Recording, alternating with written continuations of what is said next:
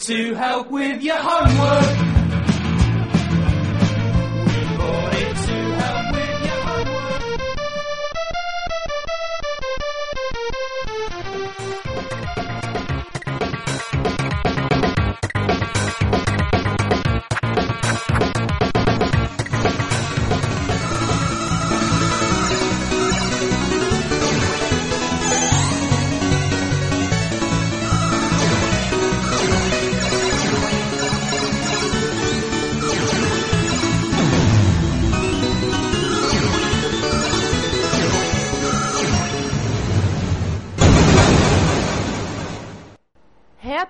Retrocomputaria, porque velho é o seu PC.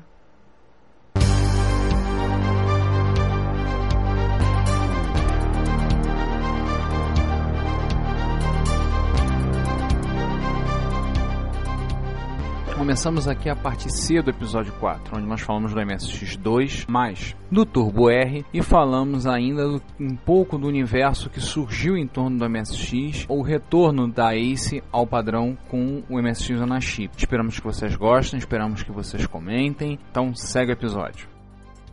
88 MSX2+, mais, né? É isso. O padrão MSX2 sobreviveu como topo de linha até 88. Teve um ano a mais de sobrevida do que o padrão MSX. E mais ou menos na época em que eh, a Microsoft se retirou do consórcio MSX. E a Ace passou a ser a responsável única pelo desenvolvimento do sistema. Talvez o primeiro resultado disso foi o MSX2+, que, como diz o nome, era uma evolução do MSX2 existente e que Apenas- só saiu no Japão. Apenas uma atualização. Mas o que era essa atualização? A versão do MSX Basic foi atualizada para 3. Havia uma kanji ROM interna, para o microondas japonês. Então com isso você tinha todos os caracteres do alfabeto kanji disponíveis, não só para escrever, mas também para você visualizar. A Disk ROM passou a ser parte integrante do padrão. Lembrar que a Disk ROM era ROM responsável pelo controle de acesso às interfaces de drive. O VDP foi atualizado para o V9958. E aí nele você tinha mais três modos de vídeo, no caso dos micros coreanos, um quarto modo, que era Screen 9. Você passou a ter, além disso, a 10, 11 e 12. Em particular, a 12 usava um sistema de cores que era diferente do padrão RGB, que era o sistema YJK, conseguia 19.268 cores possíveis simultâneas na tela. O Drive passou também a ser padrão no sistema, Drive 3,5, 720, né? Vamos dizer, o MSX Music era um opcional que se tornou, quer dizer, que se tornou um padrão de fato, não era de direito, mas era de fato, e, e tinha também a ROM para controlar a FM, o conector RGB e uma saída CVBS barra RF para os monitores NTSC. Muita coisa, obviamente, só funciona no Japão, porque MSX2 nós só tivemos dizer, puro sangue, Sony, Panasonic e Sanyo. É, o 2 mais somente dois mais. só foram esses três fabricantes. né? Não, não saiu MSX2 mais puro fora do Japão. O resto do mundo teve que importar esses micros japoneses. Ou então Vamos fazer um jeitinho brasileiro dos kits que eu já citei no, no MSX2, do MSX2+, que também a Demir Cachorro fez aqui no Brasil. Parece que, não me engano, na Europa existe um kit para atualizar os Philips, né? Não, existem MSX2. projetos, se você consultar os sites na internet, existe como você atualizar o Philips. Não é nada muito complicado, além de algumas. Se você tiver alguma razoabilidade com ferro de solda, é trocar o VDP, processador de vídeo, re- regravar algumas algumas EPROMs com a nova, a nova sub-ROM e acertar algum, alguns detalhes e pronto, voa lá. Estamos funcionando com É. MSX2+. Sem- Afinal, o sem meu F- Philips está assim. Sem FM, mas é o jeito. Pelo menos roda-se toda a biblioteca de programas dele. É, afinal, quando o meu Philips é um 2+. né? E pro pessoal de jogo, é, algumas, algumas adições importantes, como o famoso Turbo Renchar, né, que era o, o, o Auto Fire, Autofire para teclado. Fire para teclado, Horrível. né? O controle de velocidade, permitia você acelerar ou, ou desacelerar seu MSX, e o botão de hardware pause. Você podia pausar em hardware, assim, diretamente no, no hardware. Você não tinha a necessidade de fazer uma rotina de software que pausasse o jogo. Você podia apertar o pause e ele pausava mesmo. É, além disso, o scroll fino. Lembrar, scroll fino você tinha o scroll fino na horizontal e na vertical, com o comando set scroll. Uma coisa que a gente não falou do MSX2 lembrar é que o MSX2 com o relógio interno ele podia salvar configurações. Ele já tinha data e hora, e salvava configurações como configuração de tela, ajuste da posição de tela. No 2 você passou a ter isso também. E lembrar também o clássico, lembrança de todo o Fudeba MSX, de MSX2, 2 e Turbo R, que era a abertura clássica do micro ao você ligar, né? Tela azul e subindo o logotipo, fundo preto, escrito em branco, ou subindo, ou vindo as linhas pelas laterais e se juntando no caso do 2 É. é. Outra coisa também a dizer, que por causa que os MSX puro sangue 2 só saíram no, no Japão, o número de software fora do Japão foi quase nulo. O europeu que já não era, já não fazia tanto software assim para MSX2, praticamente não se aventurou muito no, no 2 Antes que a gente esqueça, porque a gente está falando muito e a idade começa a pesar nas nossas cabeças, um detalhe importante é que os MSX2 da Panasonic, eles não vinham com o Z80, eles vinham com um chip, um chip que eles chamavam de MSX Engine que tinha, entre outras coisas, um Z80 é, dentro dele. Era um chipão. Era um, um chipão, né? E que depois foi utilizado no Turbo R, nós vamos falar à frente, mas é, com isso também diminuía os custos, vamos dizer, daqueles hard, daqueles chips que continuavam independente do MSX 1, 2, aquilo, tudo aquilo continuava do padrão. Eles utilizavam, eles substituíram pelo MSX Engine. Não foram os primeiros a fazer isso, no caso específico do Brasil, a Gradiente fez isso no Expert, no Expert... No Plus e no DD Plus. No Plus e no DD Plus, que era o chamado chipão. É, eles usavam um chipão, um, um, equivalente do MSX Engine. A Sony fazia isso desde o final das máquinas de MSX1 dela, MSX Engine. Os últimos MSX1 dela. É, os últimos MSX1 dela já fazia com o MSX Engine, várias máquinas 2 e o 2 mais. Sim, em termos de, de hardware. A Maper, a Maper acho que entrou como padrão no MSX 2 mais, hein? Não era ah. padrão no 2 mais? Ela virou padrão? Eu acho que ela virou padrão de vez no 2 mais. Foi, foi a Maper. É. Que o Z80 tinha limitação de 64K. Mas o que acontece? Com um esquema de páginas, ele trabalhava com 4 páginas de 16K e você podia ter 256 páginas. Já existia a Maper no MSX2, como a gente já comentou, mas no 2 mais, como na verdade nunca foi um padrão definido, oficializado, digamos assim, simplesmente a Panasonic, a Sony e a Sony colocavam as coisas e vambora, basicamente se tornou o padrão no MSX2+, e dois anos depois do MSX2+, posso apanhar mais um pouco, Ricardo? Vai lá. Surgiu o MSX2++, conhecido como Turbo R. O Turbo R tem uma coisa. Polêmico Turbo R. O Turbo R é uma coisa tão engraçada. O Turbo R eu sempre gosto de dizer que o Turbo R é a máquina mais esquisita em termos de errado, em termos de MSX. A máquina mais subutilizada da face da Terra. Não, segunda. A primeira é o Commodore 128. O Commodore 128 tem dois canais DMA e não são não. habilitados. Então o Turbo R ganhou. Uhul! O hardware é mais mal aproveitado da face da Terra tem algumas características que o tornam ele uma aves realmente rara, uma máquina realmente diferente, mas Fudeba é MSXero, normalmente, quem tem, adora o micro. Concorda que ele, alguns chamam ele de compatível, ele não é completamente MSX, aceita essas piadas. É muito comum a brincadeira na comunidade, o pessoal brincar com esse fato do Turbo R, muito pessoal falar, mas não tem jeito, eu gosto de dizer que o Turbo R é o santo graal do MSXero. O problema do Turbo R é que a época foi muito cruel. Sim, sim. Era uma época em que a Nintendo e a Sega começaram a recuperar o interesse do mercado em videogames. Sim. E, portanto, diversos produtores de jogos desertaram para videogame.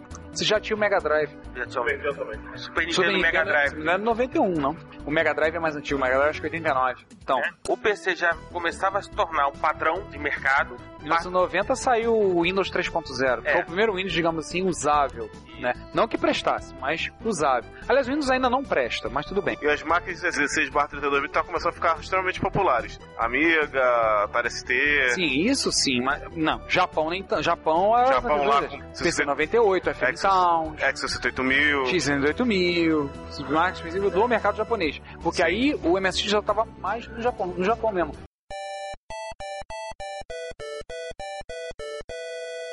Turbo R, se o, o 2 mais não existiu fora do Japão, muito menos o Turbo R, que só foi fabricado por uma empresa, a Panasonic, Né? duas versões. A Sony começou o movimento de sair do mercado de MSX e começar a desenvolver seu console. Porque ela começou desenvolvendo um drive pro Super Nintendo que não deu certo em 95 acabou dando origem a esse projeto ao PlayStation. Isso. E a própria Panasonic, que foi a única produtora do Turbo R, começou a namorar com a ideia do 3DO. Pior, levou a Sanyo junto, que também foi produtora de 3DO. Mas a Sanyo nem chegou a fabricar Turbo R. A Panasonic chegou a fabricar. Então, assim, era um momento muito ruim. O padrão estava literalmente sendo abandonado. O barco estava afundando em termos comerciais. É duro a gente falar isso, mas era a realidade. Era a realidade. E em 1990, o Turbo R saiu como um micro, como diz o Ricardo, é, esquisito, que era mesmo. Você claramente no- notava assim, não, não era um micro completo. Algumas coisas do R estavam incompletas no projeto. Por exemplo, dizem que o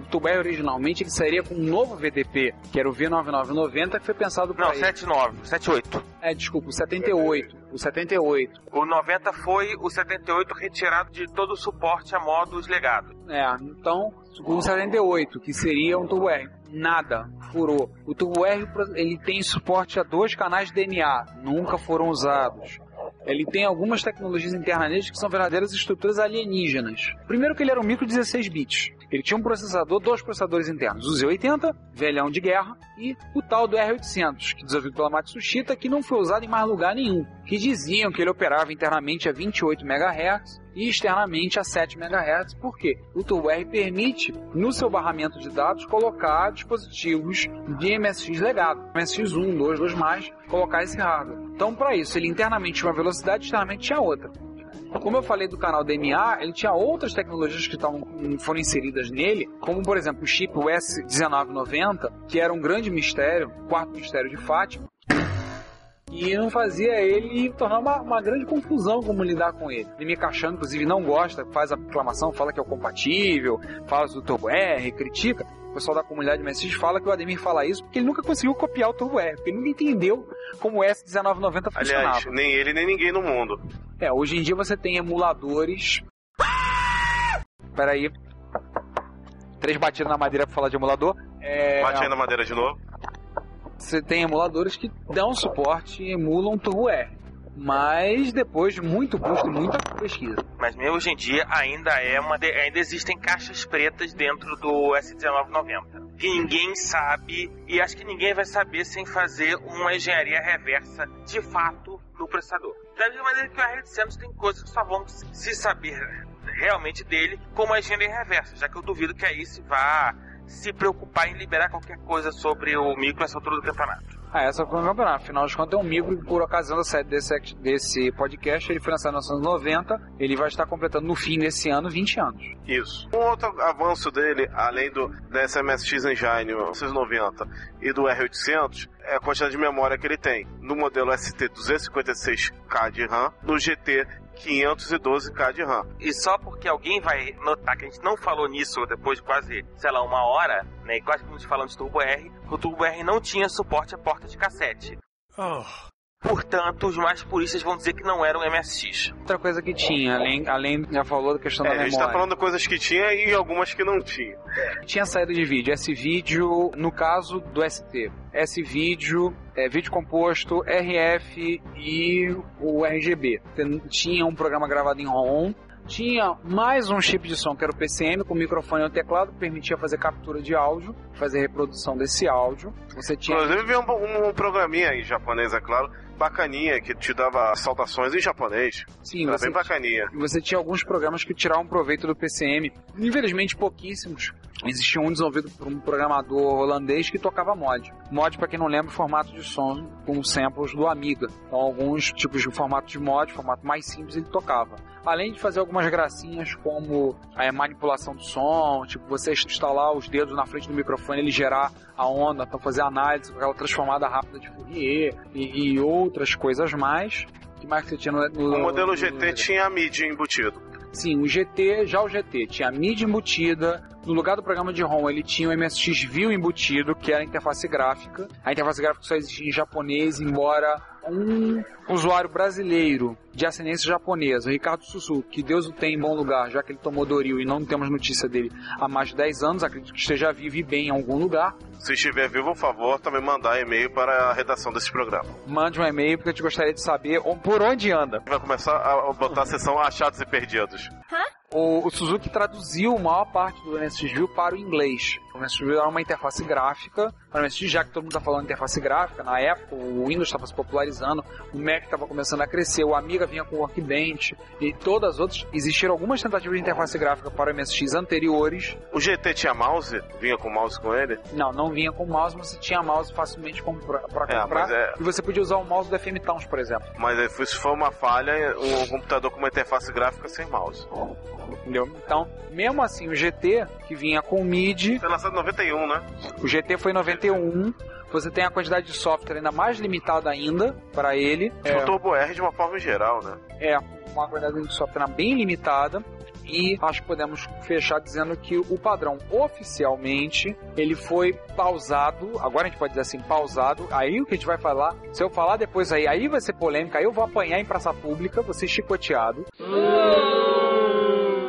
Pausado no final de 19 no início de 1994 com a Panasonic dizendo que não interessava mais, que vendia, mas não tinha tanta abrangência no mercado, e ela decidiu que apesar que o micro tinha uma certa penetração, tinha uma certa vendagem, ela decidiu parar para usar a mesma linha de produção para desenvolvimento do videogame 3DO. Entendeu? Isso no início de 1994. E acabou a Sony eh, eh, entrando nesse barco 3DO também, fabricando tanto para ela quanto para uma outra empresa que fabricava MSX na, na Coreia chamada Gold Star, Google LG.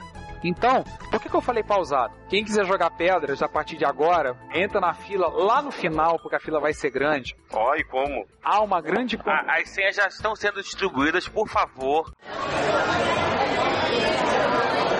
Vamos organizar a fila, ó, fila dupla não vale. Vamos lá, pode falar porque já tem um cara mirando na tua cabeça. Vocês estão ouvindo a gente não podem ver, mas eu estou vendo aqui um pontinho vermelho na cabeça do Ricardo. Pois é, né? Tem um sniper. Tem um sniper apontando pra minha cabeça. Olha só, por que eu falei pausado? Hoje em dia, talvez uma das maiores controvérsias da comunidade. O MSX oficialmente para o mercado faleceu em 1994. E daí você já tinha começando com o advento da internet, você tinha muita gente começando a desenvolver, a comunidade assumiu o micro. Então você começou a ter, fo- formar comunidade. Onde o MSX ficou muito popular, tendo comunidades ativas. Japão, na Europa, Holanda, Espanha, grupos menores na Inglaterra, Itália e outros países, Brasil, e esses grupos começaram a desenvolver para a plataforma. Teve, por exemplo, algumas histórias curiosíssimas que a gente vai voltar a falar mais à frente, como por exemplo o projeto da Mega SCSI, que é uma controladora SCSI para MSX, que foi um projeto de, de final de curso de um aluno de engenharia eletrônica. Ele liberou o projeto e foi liberado na internet. Ele podia, quem quisesse podia desenvolver e foi feito para fazer a Mega- a Mega SCSI. Você já tinha o DOS 2, que a gente não citou, mas já tinha suporte a subdiretórios Mas e o várias 2 outras é coisas. oficial. Sim, o DOS 2 é oficial, mas o, o Command 2.com, versão 2.41 não. Um completar por tab, variáveis de ambiente e outras coisas mais. Então você passou a ter muitas coisas surgindo por hardware e por software. Mesmo por MSX2 2 mais, surgiram hardware específicos, digitalizador de imagem da Sony e outros apareceram. Surgiu pela ASCII uma controladora de HD, um formato SASI, que era o formato que veio antes do SCSI,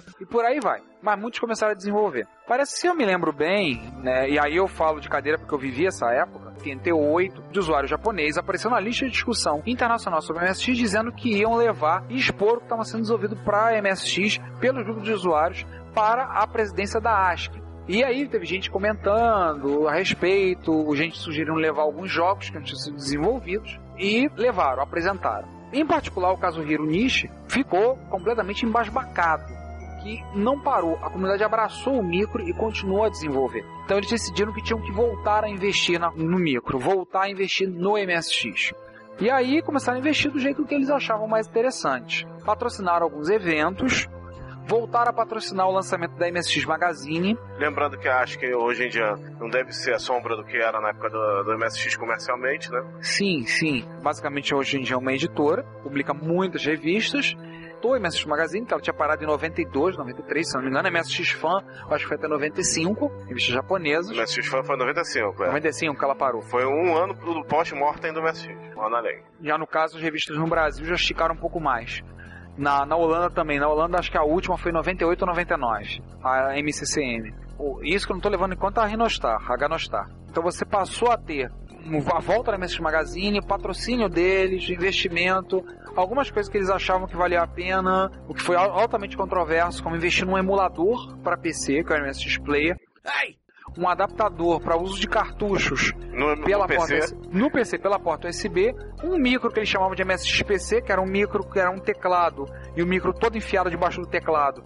Ou seja, era um É. PC com cara de MSX. Era um PC com cara de MSX, caríssimo, E o emulador já está instalado acho que sim. com, com cartucho embutido. Também investimento em eventos, como a MSX Daniel Land e outros encontros de usuários. Eles- Inclusive chamando, é, como é que é, ce- celebridades de, de empresas que já trabalharam com MSX, com Konami, com o pessoal da Falcon. Compile e outros que tiveram lá, participaram de eventos. Você teve, por último, além dos eventos, a ideia do investimento de desenvolver um micro que fosse compatível com o MSX, mas baseado numa filosofia que hoje em dia está sendo muito usada para micros clássicos. É o exemplo do Minimig, é o exemplo do Commodore One, é o exemplo do MSX Zona Chip. Que é o que? Refazer o micro em chips FPGA. O que, que é o FPGA? FPGA é um tipo de chip que é um chip programável via software. Você usa uma linguagem de descrição de hardware, você descreve como vai ser, escreve o código, injeta nele, através dessa linguagem lembra vagamente um Pascal, pode ser VHDL ou Verilog, depende do chip que você está usando, pode ser chips da Altera, da Xilinx ou de outros fabricantes. Esses são os mais comuns. E você injeta esse código lá e o hardware vai funcionar de acordo com essa forma. O MSX Chip surgiu, se eu me lembro bem, no ano de 2006. Apareceu na Tokyo Game Show de 2006. Foi exposto lá. Ele sairia inicialmente como MSX1, mas refizeram e melhoraram o código. Ele saiu como MSX2. Ele vem com algumas características de hardware curiosas, como uma saída VGA, que é um sonho de todo MSXero hoje em dia. Aliás, o sonho de todo MSXero se resume a três coisas: monitor VGA, porta USB, placa de rede. O USB também tem, né? Ele tem duas portas USB que não estão implementados no código. Ele tem alguma tecnologia implementada para, por exemplo, teclado padrão PC, teclado PS2, duas portas joystick, dois cartuchos. E é um computador que você pô, imagine ele como do tamanho de talvez um pouco, ma- um pouco mais largo, mas mais estreito que uma fita, uma fita de vídeo, uma fita VHS. Ele é talvez um pouquinho mais largo do que uma, uma caixa de DVD, mas mais estreito, mas mais curto. Ele foi implementado dessa forma, foi lançado apenas no Japão. Houve uma parceria com grupos de usuários da Holanda para uma pequena empresa para relançá-lo na Holanda. Ele foi produzido algo em torno de 5 mil exemplares, foi vendido, não há notícias se ele será refeito, e hoje em dia, encontrar um desses MSX Zona Chip é encontrar uma mosca da cabeça branca, e quando encontra, o preço é de uma mosca da cabeça, com a cabeça branca. De ouro. A moça de ouro. Para vocês terem uma noção, eu estou falando algo em torno de mil reais. Para um micro de MSX é um preço altíssimo. Tá? Então, assim, alguns não aceitam eles, não é MSX, outros aceitam. É uma controvérsia danada. Não vamos entrar no mérito da discussão se é ou não é. Ele roda software de MSX, mas aí você teria que entrar na questão filosófica e definir o que define uma máquina ser um MSX. É o, é o software que roda, é a BIOS, então o emulador é um MSX? Não, é o hardware, é só o hardware da época.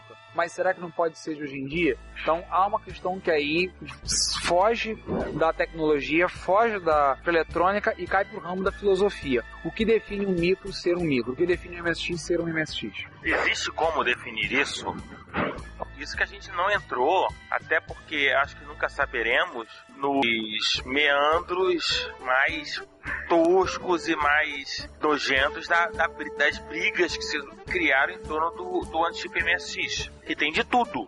Vale lembrar, por exemplo, do manifesto, né? Um manifesto contra a ASCII, contra a MSX Association. Porque acontece? Por causa do Hiro Nishi tão empolgado com a ideia, do conceito que ele queria usar do micro, o Nishi, ele, quando saiu, se aposentou, ele pediu como rescisão dele, saindo da ASCII, todos os direitos sobre o padrão. Marca, logotipo, tudo. Fundou uma associação, a MSX Association, que tem um site, infelizmente só em japonês, que detém todos os direitos sobre o padrão hoje em dia. Então eles têm, têm algumas restrições que eles colocam, por exemplo, quanto ao uso do logotipo, quanto a algum, alguns itens, alguns produtos, mas eles que detêm os direitos sobre o padrão e eles, devido a essas situações, a própria comunidade se sentiu traída, muitos se sentiram traídos, houve um manifesto publicado em português e depois traduzido para o inglês a respeito nessa decisão de que a bronca da comunidade não foi relançar o micro, a bronca da comunidade foi ela não foi consultada. Ela não foi, de nenhuma forma, em nenhum momento foi consultada como sugestões, como falando lá, nem muito obrigado foi ouvido. Sim, isso já gerou muita controvérsia. Alguns que estão ouvindo nesse momento devem estar gritando, devem estar desembainhando suas espadas e querendo nos chamando de infiéis e nos planejando no próximo encontro de usuários de retrocomputação que nos encontrarem, cortar as nossas cabeças em nome de Alá. Ah, gente, antes que vocês cortem a cabeça da gente, na chip tem uma coisa legal, ele tem uma porta para cartão SD. Então você pode pegar o cartão SD, formatar, entupir de jogo, entupir de ferramentas, colocar lá e acabou. Pronto, você carrega a parte dele. Tudo que MSX eu sempre sonhei ter um HD no seu MSX ou alguma outra forma de armazenamento que não fosse disquete, tá aí, o Anachip tem. Claro, existem outras soluções que a gente vai comentar mais à frente, como por exemplo o projeto pessoal colocando cartão SD dentro de cartuchos SCC e usando. Uma das coisas que a gente não pode esquecer do MSX são os jogos. Acho que é uma, é uma coisa que fica entranhado qualquer usuário de MSX da época até hoje em dia, é a capacidade do MSX rodar jogos muito legais. O MSX teve produção em várias partes do mundo de, de jogos, à exceção dos Estados Unidos, mas eu acho que os jogos que mais marcaram vieram do Japão. Vale lembrar que grandes franquias hoje em dia de jogos começaram no MSX, tá?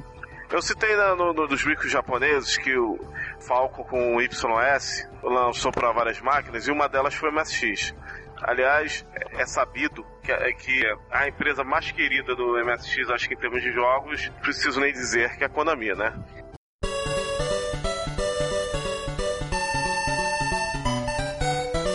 E a Konami vai ter um episódio especial sobre ela, porque não só do que ela fez para o MSX, mas de outras plataformas. A gente pretende É. no futuro ter um episódio especial sobre a Konami, contando com a presença de dois especialistas em Konami que vão estar falando e tagarelando no ouvido de vocês.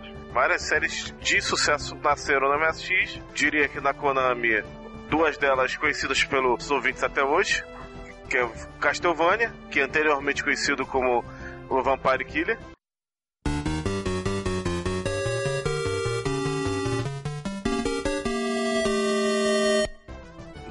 Nome japonês, Akumanjo Drácula. Uma Joe Drácula. Castelo Infernal Drácula, se traduzir para português.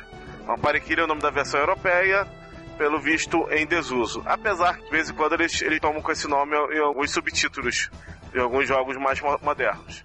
E o outro, acho que do tipo, é mais conhecido ainda, é o Metal Gear.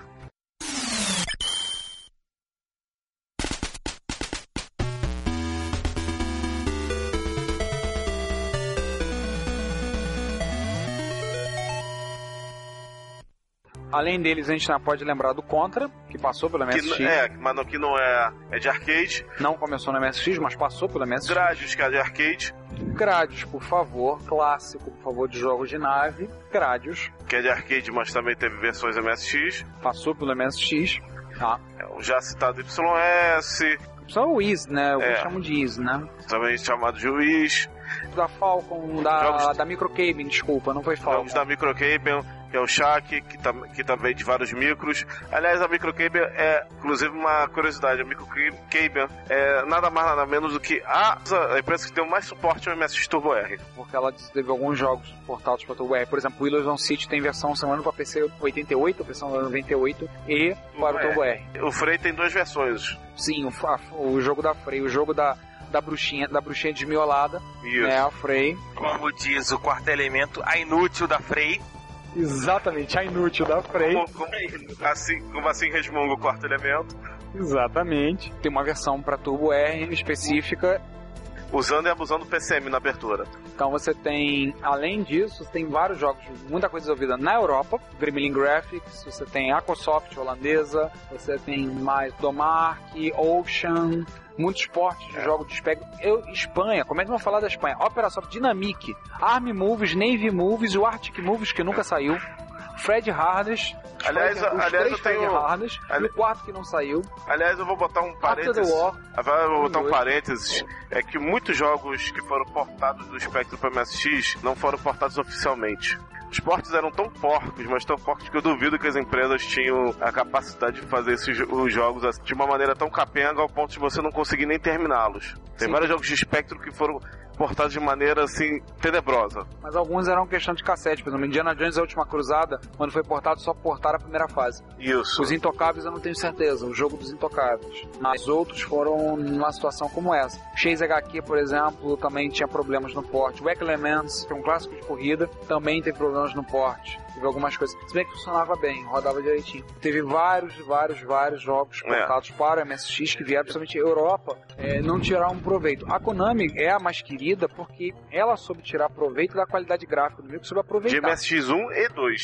Se você for olhar MSX1, Konami, assim, ela tirava leite de pedra que ela fazia com a máquina. Quem não jogou na- época não jogou Nightmare, não, não delirou com Nightmare, não se deliciou dando tiro e ouvindo a musiquinha do Viking. Ou o Pinguim, de- o Antártica Adventure e a sua versão Pinguim Adventure, que foi eleito o melhor jogo de MSX1 de todos os tempos. Pinguim Adventure. Afinal das contas, como eu gosto de dizer, tá pensando que Linux tem o Tux, nós viemos primeiro com o Pinguim, nós temos o Pentarou. O Pentarou do MSX veio antes do Tux. Detalhe, Aliás, Pinguim azul. Aliás, o Petaro é um mascote esquecido da Konami, que era muito popular na época do MSX, porque ele aparecia no Atashi Adventure, no Pinguim Adventure, no Paródios e no Game Master. Gente, a gente tem muito mais a falar de MSX, mas a gente não vai falar mais por hoje. Senão a gente vai esgotar todo o assunto. Já estão querendo jogar o balde d'água e empurrar a gente pra fora do estúdio. Já, já estourou o limite do estúdio. Afinal, quando nós não somos um podcast né, com, com a capacidade de ter seu estúdio próprio, nosso estúdio já está sendo, é, delicadamente, estamos sendo colocados, nós já estouramos na nossa hora, mas nós agradecemos a sua, a sua audição, a sua presença. Esperamos vocês no próximo podcast. Comentem, falem, critiquem, joguem pedras, mas para isso entrem na fila. Então a gente encerra por aqui. MSX é um grande assunto, vamos voltar nele mais à frente. Eu sou Ricardo Pinheiro, agradeço pela sua audição. Comentem, falem conosco. Voltamos pro próximo. Eu sou César Cardoso. Óbvio que ainda falta muita coisa. Nós vamos fazer um episódio especial sobre Konami. No nosso próximo episódio, nós vamos falar um pouco mais de MSX no Brasil, que é um episódio exclusivamente de micros brasileiros. Mas enquanto isso, como o já disse, por favor, fiquem, peguem, peguem sua senha para jogar pedra na gente. Se não quiser jogar pedra, manda um e-mail que a gente vai ler e vai, vai agradecer de qualquer jeito. Obrigado, até a próxima. Eu sou o João Cláudio Fidelis e aviso que o nosso telhado não é de vidro. Ha ha ha.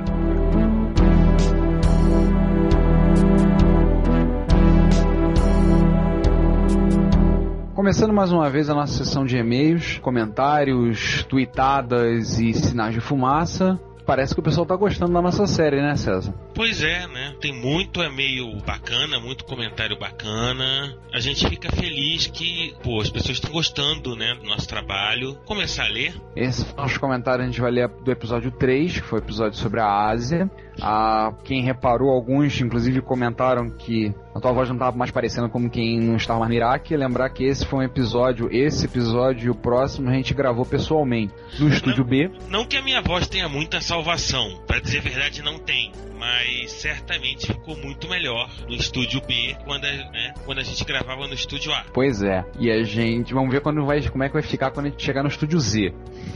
A gente começa e E faz também A, aquela coisa, o editor tá começando a aprender essas coisas. Tanto a gente editando o podcast, a gente vai aprendendo. Então é um processo de aprendizado, de- vai melhorando, então descobre um filtro novo, alguma coisa que possa melhorar. Então, ainda bem, tá melhorando aos pouquinhos, né? Que bom que o pessoal tá sendo sen- sensível ao nosso aprendizado e não. E principalmente o público que tem ouvido, que tem comentado, tem entendido que o foco nosso, nós queremos fazer um podcast de qualidade técnica boa, mas nós estamos priorizando a qualidade do material que é falado, né? Como eu espero que, como eu espero que as pessoas tenham achado isso agora no episódio 4. No episódio 4 a gente tava descontrolado, né? De certa forma, nós três estavam meio que descontrolados, né? conclusão, se já não chegou, né? tanto é que são três partes né, do episódio 4, mas a gente teve que se segurar muito. É, e vou te né? dizer que ficou, de todos, assim, acho que foi um dos mais legais. A gente falou um bocado, mas a gente não foi fanboy. E deixamos muita coisa para outros episódios que nós vamos fazer. Né? A gente, como sempre, tem essa preocupação de não esgotar o assunto. Como nós vamos fazer certamente episódios específicos sobre MSX no Brasil, episódios específicos sobre uma série de coisinhas que aconteceram, a gente não esgotou o assunto e se deixamos aquele gostinho de quero mais, gostaria de mais alguma coisa no ouvinte, eu acho que pô, a gente conseguiu alguma coisa. É verdade, a gente conseguiu fazer com atingir o nosso objetivo. Né, de informar e compartilhar e conversar e fazer que as pessoas gostem e se interessem. Né? Fundamentalmente conversar, né? Um assunto tão rico e tão interessante. É, blogs são conversações, podcasts também são conversações. Aí eu tava olhando agora os comentários do episódio 3, parte A. Primeiro comentário, o comentário do Juan. O Juan foi um usuário de Terras Color que já teve alguns eventos na, no Rio, MSX Rios mais recentes. Inclusive comprou uma camisa do grupo MSX Rio, tudo. Encontrei com ele pessoalmente numa loja na famosa e lendária Robilândia. Robelândia, que em outros tempos tinha o nome de Robalândia, que literalmente você deixava a sua carteira lá porque o preço era muito mais alto do que você pagaria em outras lojas, mas a Robilândia sempre foi uma loja muito, quem não é do Rio, é ainda uma referência quando se trata de hobby, modelismo, bonequinhos de Star Wars e coisas do gênero. É, eu tive lá recentemente, justamente encontrei com ele que eu estava começando a comprar alguns itens porque isso é off-topic, né? Fora do assunto do podcast, mas eu peguei a maquete que era do meu avô de ferro modelismo, transferi e instalei ela aqui em casa. Então eu comecei a me informar do que, que tem de novidades. Justamente eu encontrei com o Juan lá. Ele agradeceu, achou bacana, tava curioso quando é que sai um episódio falando de micros do Brasil. Vai sair. Então já ouvindo, já vai sabendo que o do Brasil é o próximo. Isso. Então daqui a duas semanas vocês vão estar ouvindo o episódio que começa a falar do Brasil, que também a gente não esgota. A gente vai ter que ter episódios especiais e ele tem muita coisa para contar. Ofereceu inclusive participação para falar das histórias de TRS Color. Ele chegou a trabalhar numa empresa que fabricou um clone do TRS Color. Eu falei para ele, ó, você é convidado. Quando a gente for falar do Color, falar de prológica dessa época, vou falar contigo. Outro que comentou foi o Alex Muller, Miller, Miller, Muller, não sei como é que eu falar ele começou a ouvir a partir da parte 3, gostou, achou muito informativo, fugindo do padrão atual onde tudo é engraçadinho. Engraçadinho é o pessoal do Radiofobia. A gente não consegue. A gente tenta fazer as piadas engraçadas, algumas até realmente são. Mas em 90% do tempo vamos deixar com quem sabe ser engraçado. Né? Vamos deixar É. com o pessoal da Radiofobia, vamos deixar com o Kessa, com o Léo. Eles conhecem do, do assunto serem engraçados, a gente não. Nós vamos bancar o- pretensos humoristas que não conseguem chegar lá. Então, Vamos continuar falando do que a gente entende, né? Pois é. E o Saulo elogiou também o podcast, esperando muito por um especial E MSX. espero que Aí. tenha gostado né, desse, Espero que desse tenha gostado. longo episódio 4. Para vocês que não têm acesso ao nosso por trás das câmeras, foi certamente o mais divertido de fazer. Ah, O mais longo, mas o mais divertido. com certeza. Dois comentários também. Tem do Edgar. Edgar é o nosso comentador número 1, um, né? Isso. Obrigado, Edgar, pelo, né, pela recepção. Comenta aqui uma coisa que eu achei muito legal. Peço a vocês que a cada podcast muitas surpresas aparecem. Tive vários produtos da Matsushita sem saber devido às várias marcas. Inclusive um aparelho de som National que era espetacular. É, é uma coisa que a gente não sabia na época. E durante muito tempo também meio que não, não se sabia porque a própria Matsushita meio que separava as marcas, né? É. National tinha um público específico, é, Panasonic tinha outro público específico. E de uns tempos pra cá é que a Matsushita resolveu unir, inclusive no Japão, todas as os produtos dela sob a marca Panasonic. É, não temos ouvido falar mais de National Technics também era da. Era Technics também pertencia ao grupo. Acho que era Technics. Realmente. Tem- depois teve uma Quasar, chamada Quasar, se eu me lembro bem. Pelo visto eles estão juntando tudo na marca, na, na Panasonic, né? Panasonic, isso. E ele comenta sobre o Master System, que tem alguns vendendo no Mercado Livre, mas não a 20 reais. Edgar, um dia, quando a gente tiver muito zen, mas muito zen mesmo, nós vamos fazer um episódio sobre micros clássicos e Master System. Nós temos que estar muito zen, porque senão metade do podcast vai só aquele pi, pi, pi, pi, pi. E se a gente chama alguns amigos nossos, então, danou-se. É verdade.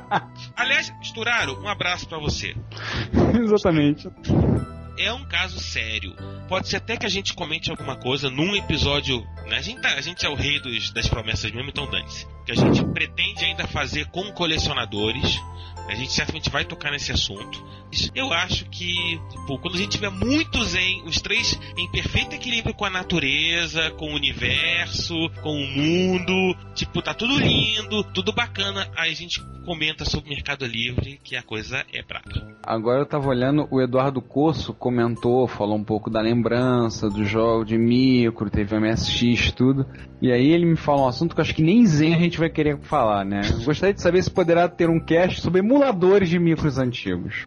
Emuladores não, a gente não pretende fazer. Mas a gente pretende fazer um cast muito bacana sobre tecnologias que trazem micros antigos de volta.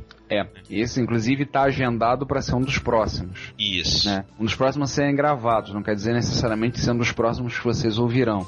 Mas esse acho que é um dos próximos que a gente vai gravar. A gente tá pra gravar, mas emulador a nível de software, hum, não acho que aí nem Zen a gente vai querer falar. Nada contra emuladores, mas é porque foge do, no, do escopo do nosso, nosso podcast. Ah. Bom, vamos pro 3B. 3B, 3B vamos tem um com o Leonardo comentário Soares. no episódio 3B, né, foi a segunda parte da Ásia, tem um comentário do Leonardo Soares, Isso, né, que não vê a hora de ouvir podcast sobre MSX, TK, já ouviu, já está ouvi. ouvindo, E já espero que tenha gostado. é, TK90X, então a gente pretende no futuro um podcast sobre microdigital, sobre aí falando da microdigital como um todo. O próximo episódio já vai falar sobre Brasil, então a gente vai falar um pouco sobre microdigital e outros micros. Amiga, ele, o MSX, o TK90X e o Amiga foram as máquinas que formaram o caráter digital dele. Gostei da definição. Eu gostei O- dessa expressão, caráter digital. Leonardo, obrigado pela expressão. Considere que essa expressão foi adotada, pelo menos por um dos três cometedores do retroputaria. Pois é. Um, eu acho que podemos dizer acho que dois dos culpados. Eu vou também, gostei. Gostei muito da expressão. Amiga, você vai ouvir um pouco mais falando de amiga em termos de mundo no episódio 6, que vai ser o episódio que a gente vai falar sobre micros 16 e 32 bits. Aliás, um episódio que eu tenho certeza que vai ficar muito grande. Tem muito assunto. É, é uma maratona. Né? É, esse a gente vai correr Esse- os 42 quilômetros. É.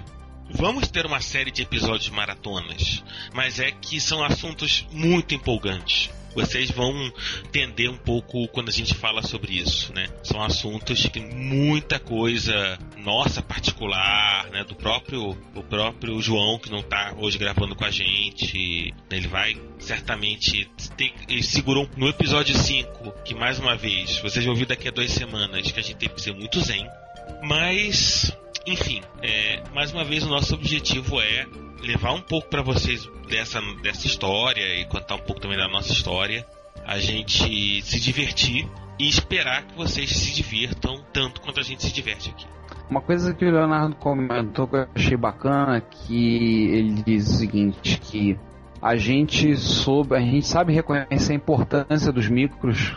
Nosso, nossa, nosso micro de origem, nossa referência inicial, pelo menos minha é o MSX. E, mas a gente sabe falar, tenta falar sem, sem chocar, sem, falar, sem causar atritos com os chiitas, né? Sempre tem, ainda tem aqueles chiitas, mas a gente aí fala, visível preocupação de vocês em demonstrar as qualidades dos micros e seus diferenciais, sem perder o chão e com comparações necessárias a padrões mais atuais ou comuns percebeu uma coisa que é fato, que a gente percebeu logo no início. Não tem sentido você comparar micros desenvolvidos nos anos 80 e início dos anos 90 com a microinformática de hoje em dia. Vai sempre perder.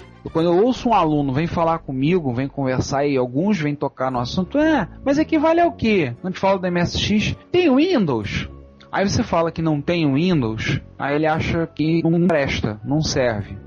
Então, a gente não tem o foco de realmente, como ele percebeu muito bem, não, não tem foco ficar fazendo comparativo, ficar fazendo blá blá blá, falando como deve ser, deveria ser assim, assado. Não, a gente está falando e apresentando esses micros como a gente conhece, do que a gente aprendeu, inclusive pesquisando, lendo, que a gente viveu, contar um pouco de experiência, como disse o César, que a gente está se divertindo também. Até porque não faz sentido. As arquiteturas são completamente diferentes, o, o, as CPUs são completamente diferentes, a própria é, lógica da construção de um computador é algo completamente diferente. Por exemplo, você pega um original ou um Mac original e compara com as suas versões 2010, são basicamente outros micros.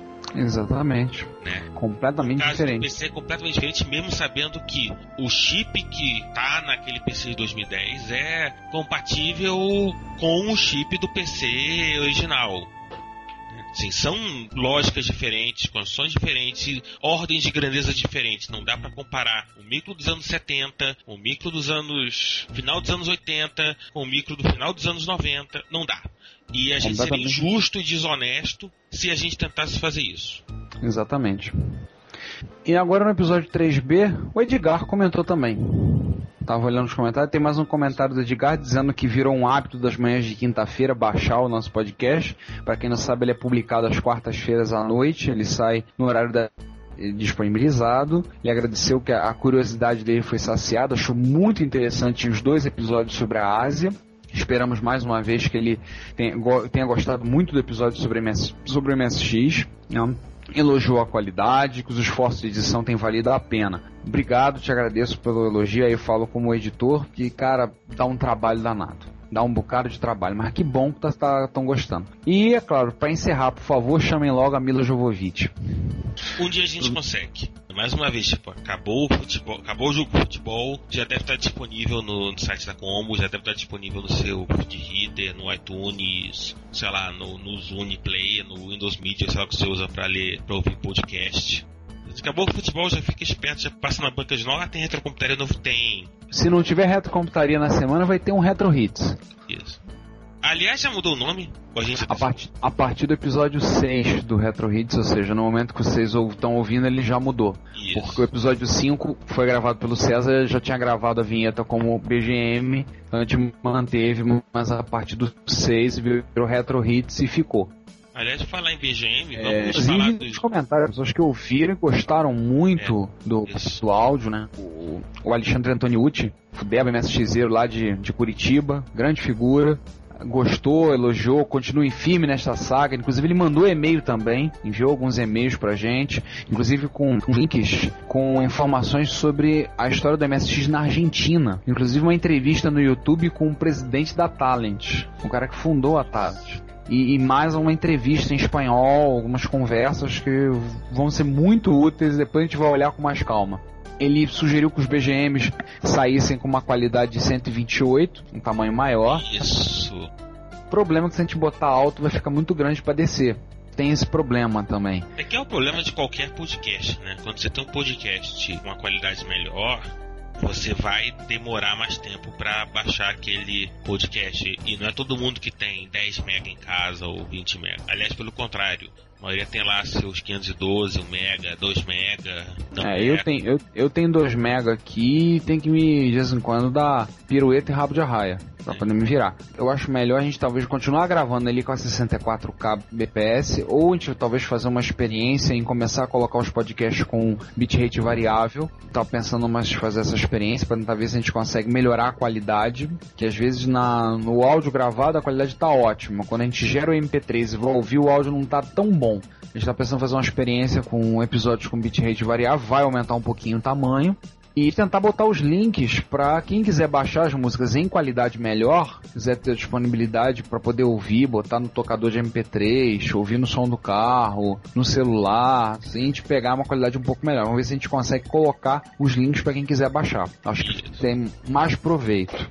Agora, ô César, o episódio 5 que você gravou tem um comentário bacana, você chegou a ver? Vi do Marcos Druida, achando que a seleção foi ótima. Tô agradecendo todo mundo, parabéns. Marcos, devo dizer que eu me segurei pra fazer um bônus, para colocar um bônus que vocês iam me xingar, tipo colocar Lady Gaga.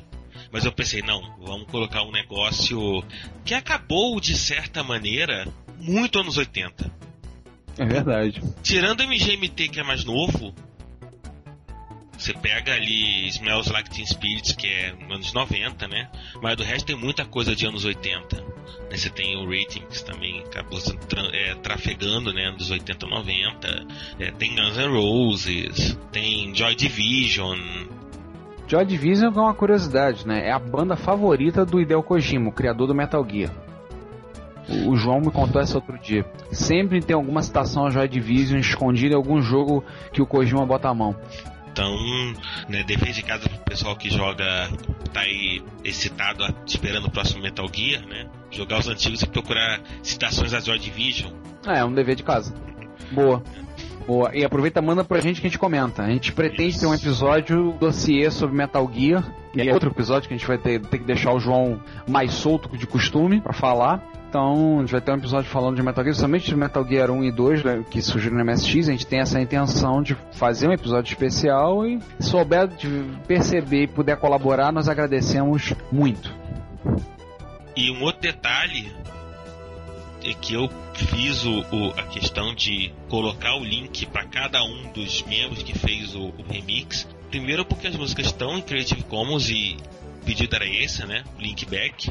E segundo, porque é uma maneira também do nosso ouvinte descobrir um pouco do trabalho que se faz por dentro do 8-Bit Collective. né? Tem coisas muito bacanas. Eu, particularmente, fiz um episódio de cover, porque eu gosto muito de covers. E aí, não, vou fazer um episódio de cover que é um- uma coisa completamente diferente do, né, da, da nossa linha dos BGMs. Mas, mais uma vez, roda dentro de cada um dos links. O Dr. Zilog, particularmente, a- além do nome que já é vencedor, ele tem como se fosse um álbum de remix deles. Que ele fez de remix e de eh, chiptune de diversas músicas e diversas bandas. Poderia ter colocado mais de uma, mas também fiz questão de colocar um de cada né, para vocês terem ideia e ver de qual que vocês gostaram mais. Eu particularmente gostei mais do remix do Dr. Zilog para Kids. Achei que ficou muito bacana. Mas aí você tem, tipo, não dá pra não gostar de alguém que tem o nome do Dr. Zilog. Aí tem esse que ele falou. O que, que mais de e-mails que tem? Tem alguns mais antigos, né? O Newton Nickel ouviu, comentou que as abreviações, a questão das abreviaturas, que botamos M, abreviatura para que botar minutos. Bem, depois a gente vai corrigir isso um dia. Isso. O Ounei, de Contagem, Minas, ele ouviu, descobriu o podcast através do post que eu coloquei lá no Linux em Brasil. Aliás, acho que a gente pode dizer isso. Augusto Campos, um abraço. Obrigado pela divulgação. Aliás, são dois abraços pro Augusto Campos. É. Por que não três? O que João não três, de né? nós, mas tudo bem. Pois é, né? Te dá um, manda um nome do João. Ouviu os podcasts um, um, com base naquele post que a gente colocou lá e o Augusto publicou, elogiou, disse que o papo tá agradável, gostou muito, que tá aprendendo muito e tá gostando muito dos episódios musicais. Muito obrigado pelo e-mail. Tem um e-mail do- de quem mais senão o Pinguim Azul. Quem mais poderia ser? Um abraço pro Pinguim Azul. Um abraço pro Pinguim Azul, ou como ele é, pela alcunha ao qual ele é conhecido entre a turma de MSX, um abraço pro Ijo. Um Ivo. É, Ricardo Bittencourt, aquele conhecido nosso da turma da MSX que trabalha na, na filial da Skynet no Brasil, né? Isso. Pra quem não sabe, é que ele, ele é funcionário do Google. Aliás, isso- pros funcionários do Google que estão nos ouvindo, um abraço pra vocês. É, a gente tá parecendo político, né? Não, isso aqui, isso aqui virou quase uma luta do Maguila, né? Maguila ganhava a luta, dava um abraço pra metade do universo. Então, A gente, tá mandando, a gente tá mandando abraço pra outra metade do universo. Isso. Mais Ele- um pouco é, e a gente vai virar a leitura de comentário e coisa do gênero do Dimensão Nerd, né?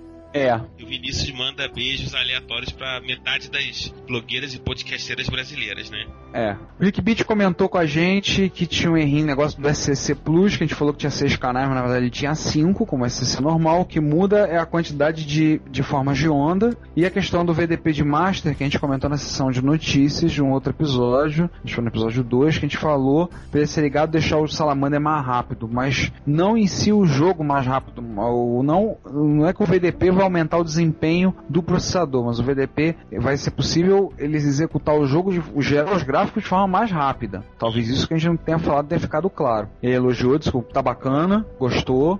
Outra pessoa que é da- do pessoal do MSX, né, que viu o e-mail pela lista, Fernando Boaglio, que teve a- até no encontro há pouco tempo de Jaú, levou algum material dele presente, gostou muito, elogiou.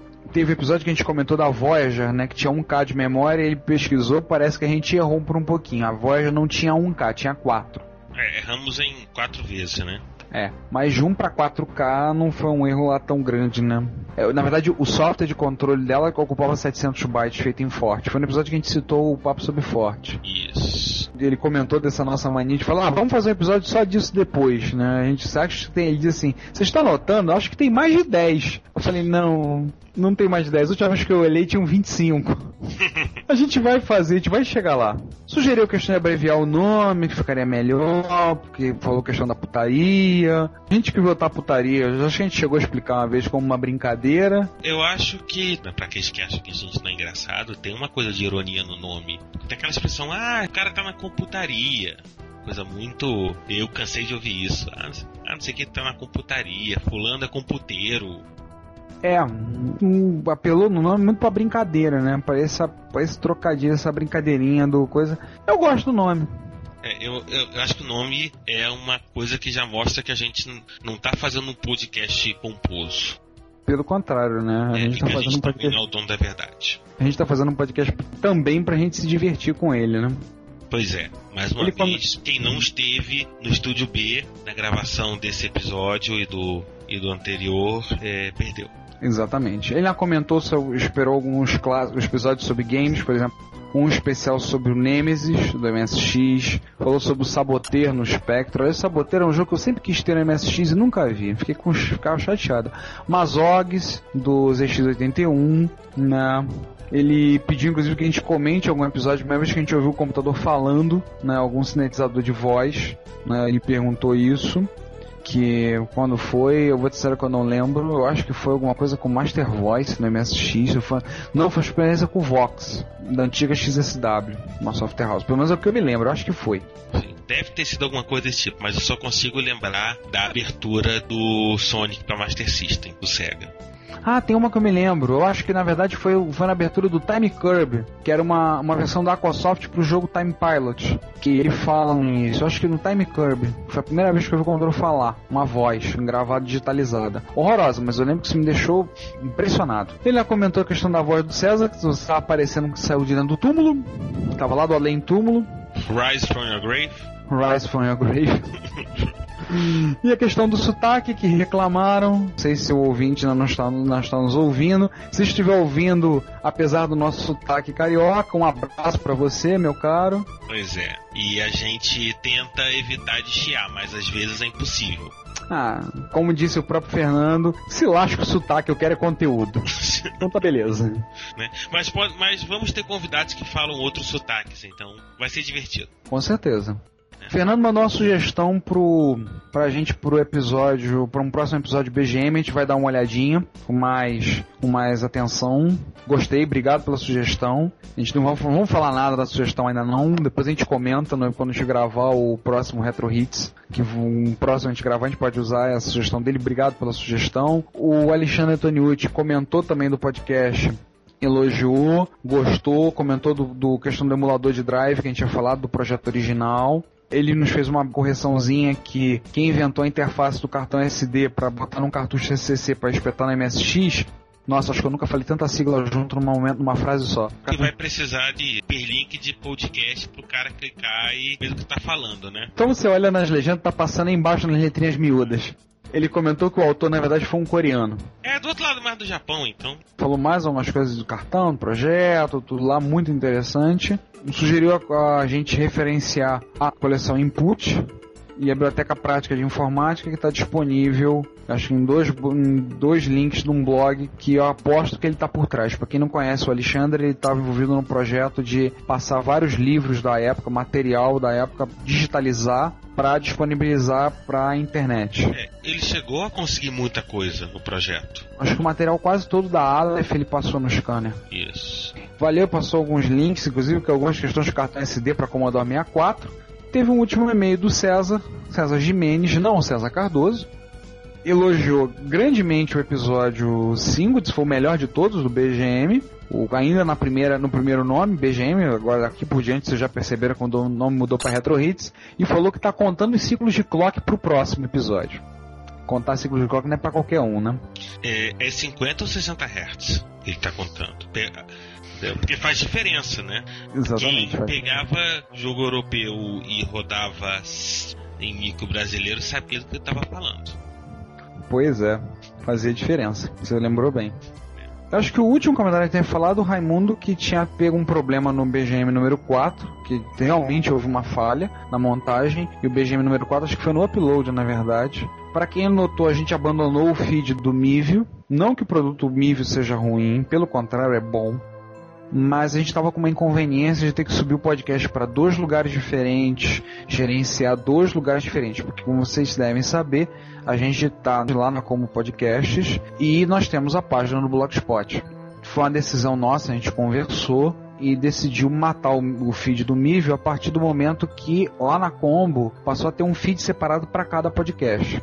Então fica muito mais fácil, a gente só sobe o arquivo para um lugar só, a gente não tem muito trabalho com uma montagem, a gente tinha uma apurrinhação grande com o player do Mivio, o César brigava um bocado com o player do Mivio, então a gente decidiu, mantemos o blog, sim, exatamente, simplificar. A gente mantém o blog no Blogspot, mas o link, o feed é o feed do Dimensão que está vinculado a Como Podcasts. É, o player de música, a gente colocou um player em, em flash. Então é uma forma de a gente enxugar. Porque acredite, dá trabalho montar, é bacana, a gente gosta pra caramba de fazer o podcast, mas dá um bocado de trabalho. Então, se a gente pode simplificar, para que a gente vai complicar? Isso. Então é por isso, quem não migrou ainda pro feed do dimensãonerd.com, tá lá o link na, na página, vai lá na nossa página Blogspot, tá lá o link, pode pegar somente o link separado, não tem problema. É, lembrar ainda que a gente deve fazer em breve algumas experiências com episódios com bitrate variável, para ver se a gente consegue melhorar a qualidade do áudio. Mais uma vez, quando você ouvir algum episódio com, com bitrate variável, por favor, dê um feedback por e-mail, num comentário, sobre o que, que vocês acharam da qualidade do episódio em comparação né, com, né, com a qualidade atual que a gente faz no nosso episódio. A gente precisa desse feedback para saber o que, que a gente precisa mudar, se volta, se não volta, se modifica o, o range de, de variação. A gente precisa desse feedback de vocês para a gente poder gerar um produto de melhor qualidade né, e esperamos sem grandes penalizações no tamanho do arquivo. Bem, é isso. Mais alguma coisa, César?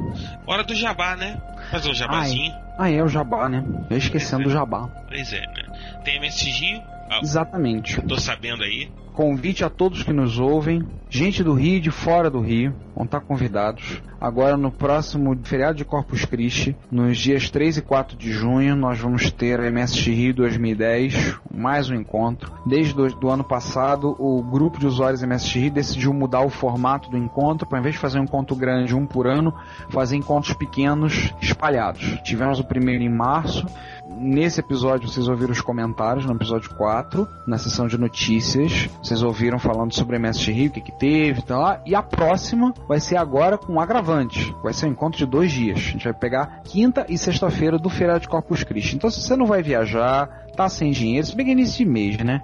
Mas se tá sem dinheiro, tá com vontade de conhecer alguns dos loucos que, que cometem esse podcast, quer bater papo, quer visitar lá, a entrada é gratuita. A gente pede que você visite. Se você tiver interesse em comprar algum material do grupo, como camisa, camisa polo, camiseta, caneta, cordão de crachá, fanzine, vamos tá, vai estar lá para isso. O local é no Sesc do Engenho de Dentro, que fica na rua Avenida Amaro Cavalcante, número 1642.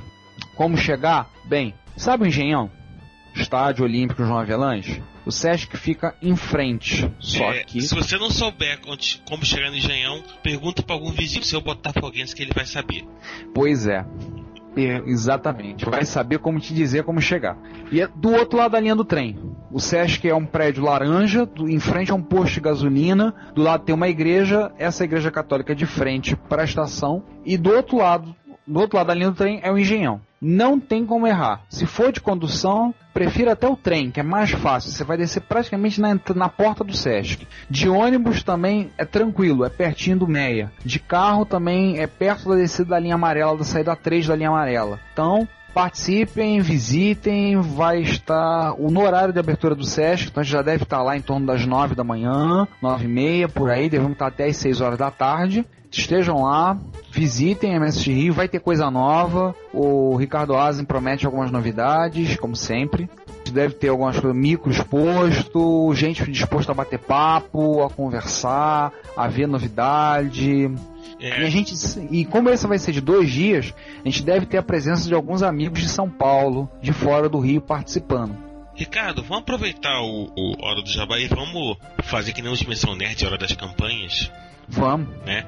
Mais uma vez, você de grupos de usuários de, de micros clássicos, você quer divulgar seu grupo, você quer divulgar o seu evento, mande um e-mail pra gente que a gente divulga com o maior prazer. A gente só precisa de um- uma certa antecedência pra gente conseguir divulgar no podcast. Exatamente. Então, o pessoal que não é só do MSX, mas o pessoal do Amiga, do Spectrum, pessoal que se agrupa, por exemplo, sobre o grande guarda-chuva do grupo Canal 3, o pessoal do Canal 3, se estiver nos ouvindo, mais um abraço. Podemos mandar mais um abraço ao povo Abraço do Canal 3. coletivo, Canal 3. Abraço coletivo pra, pra, pra turma bacana do Canal 3. Se tiver de divulgar algum evento, alguma coisa de vocês, sintam-se à vontade. Mandem um e-mail com alguma antecedência que a gente divulga. Bom, isso que acabou, né? Acabou, né? A gente só tem uma É, campanha. Nossa lista acabou. É, Por- um dia a gente chega a ter quatro campanhas. Pois é, né? Por enquanto. Acho que a gente vai acabar tendo que lançar uma campanha pra trazer uma usuária da época, né? Porque só tem homem falando. Ah, não, tem a campanha do Renato De Giovanni. Exatamente, eu esqueci. Renato. De Giovanni, nos mande um e-mail. Precisamos muito falar com você. Precisamos, queremos falar com você. Temos muitas coisas a perguntar sobre as histórias da microsistemas. Gostaríamos de ter o prazer da sua presença num, num próximo episódio do Reto Computaria. Nós já temos duas campanhas, que beleza. Beleza, estamos melhorando. Enfim, né? Acabou? Acabou. Tem um Retro Hits na próxima semana. E depois a gente entra no episódio Brasil. Brasil. Brasil, que é na véspera da MSX Rio. Ele vai Isso. sair, a parte A do episódio 5 sairá na véspera da MSX Rio. Então, para quem nos ouviu até aqui, muito obrigado. Para quem tem comentado e dado esse feedback, muito obrigado mesmo. A gente agradece. Como a gente sempre fala que o, no- o seu comentário é o nosso salário, tá aí. Obrigado pelo por vocês estão ajudando a nos sustentar. E a gente volta com Retro Hits na semana que vem. E vamos para mais uma maratona do episódio 5. Esse acho que vai ser outro que vai dar uns três partes. O episódio que não acabou. Esse realmente a gente não chegou perto né, de começar a esgotar o assunto. Quem fica, aquele abraço. A todos vocês, um grande abraço e nos vemos no Retro Hits da semana que vem e no próximo episódio. Nos falamos até lá. Até.